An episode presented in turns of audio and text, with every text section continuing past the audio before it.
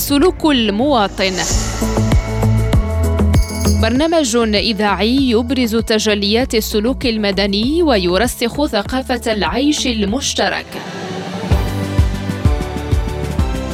السلوك المواطن من الاثنين إلى الجمعة مع نادية أبرام على ريم راديو.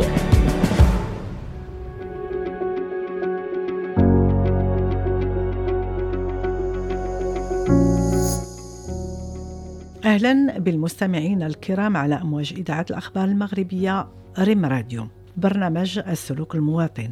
حلقة اليوم غنسلطوا فيها الضوء على السياحة في المغرب وبعض المشاكل اللي كيتسبب فيها متطفلون على القطاع اللي كيلعب دور مهم في بلادنا. بعد ما تطورت السياحة وصبحت من أهم أعمدة الاقتصاد الوطني ونواة أساسية لقطاع الخدمات. وتشجيع السياحة وتطويرها تحقق بفضل البنية التحتية اللي وفرتها المملكة في مختلف المدن عبر ربوعها. وهي كتوفر أيضا على العديد من المواقع التاريخية والمعالم المصنفة ضمن التراث العالمي. وعلى موروث ثقافي غني ومتنوع. كل هذه الأمور جعلت من قطاع السياحة قطاعا محوريا كيساهم بنسبة 7% من الناتج المحلي الإجمالي. وكل ما زاد عدد السياح كل ما ساهم قطاع السياحة في إنعاش اقتصاد البلاد. كنعرفوا أنه بعد التعافي من جائحة كورونا اللي تسببت في تراجع الحركة السياحية وعدد الوافدين لبلادنا.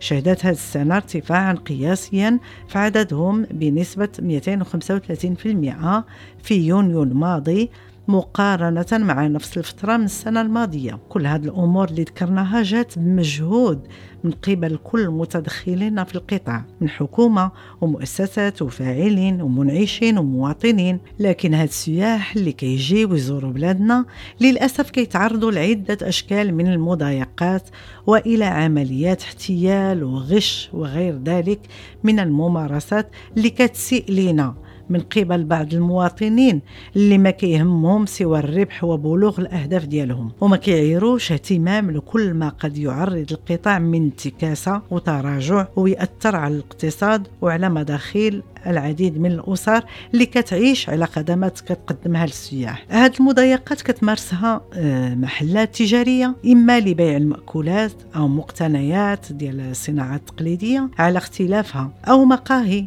أو مطاعم وكل الأماكن اللي كيرتادها السياح. وهذه المضايقات آه، كتكون إما من خلال الزيادة في أسعار المبيعات والخدمات أو في تقديم مواد مغشوشة أو من خلال تصرفات كتعطي صورة قبيحة على بلادنا. وكتوصل المصالح الأمنية من حين إلى آخر بشكايات كيتقدموا بها السياح تعرضوا لهذا النوع من الممارسات غير الأخلاقية والمشينة تجاه ضيوف المغرب. والمضايقات ما كتوقفش عند هذا الحد بل هناك نوع يقلق السياح بشكل كبير وهو ملاحقتهم من قبل بعض المرشدين السياحيين السريين أي اللي كيشتغلوا بشكل غير قانوني وكيعرضوا خدماتهم بإلحاح شديد ومزعج. لا يترك المجال للسياح لزيارة الأماكن اللي كيرغبوا فيها حسب تطلعاتهم وكينساو هاد المرشدين السريين بأن التقنيات الحديثة للبحث صبحات كتسهل على السياح الوصول إلى كل الوجهات والعناوين اللي كيرغبوا في زيارتها. والتحكم أيضا في تنقلهم بسهولة وبسرعة والتعرف على الأماكن والمعالم التاريخية وعلى كل المعلومات الخاصة بها وبكل تفاصيلها أيضا بسهولة. بفضل المنشورات السياحية والولوج إلى المعلومة في مواقع البحث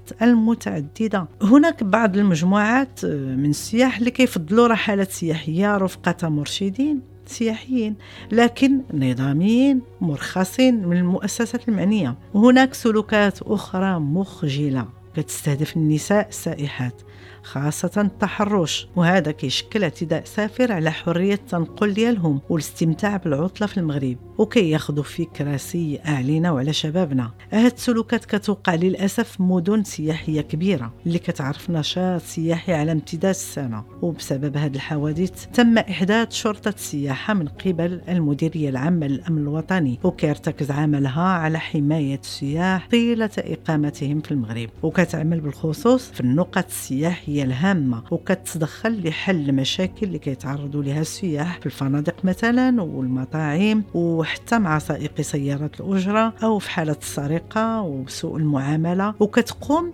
بتوقيف المتربصين بالسياح لأسباب متعددة وكتحارب المرشدين السياحيين اللي كيشتغلوا خارج إطار القانون. بالأرقام أسفرت العمليات الأمنية اللي بشرتها شرطة السياحة منذ فاتح يناير من سنة الجارية إلى الآن. عن توقيف خمسة أشخاص في حالة تلبس بالسرقة 11 شخصا من أجل مضايقة وابتزاز السياح 243 شخصا من أجل امتهان الإرشاد السياحي غير المرخص. الشرطة السياحية وحدها ما يمكنهاش تحقق كل الحماية الضرورية للسياح بل كلنا معنيين كمواطنين لتوفير شروط ملائمة لسياحتنا.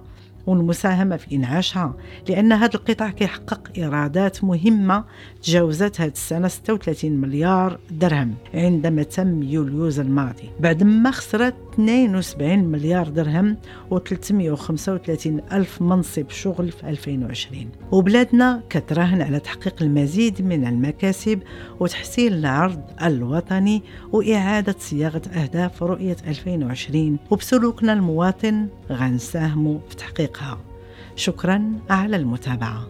إلى اللقاء.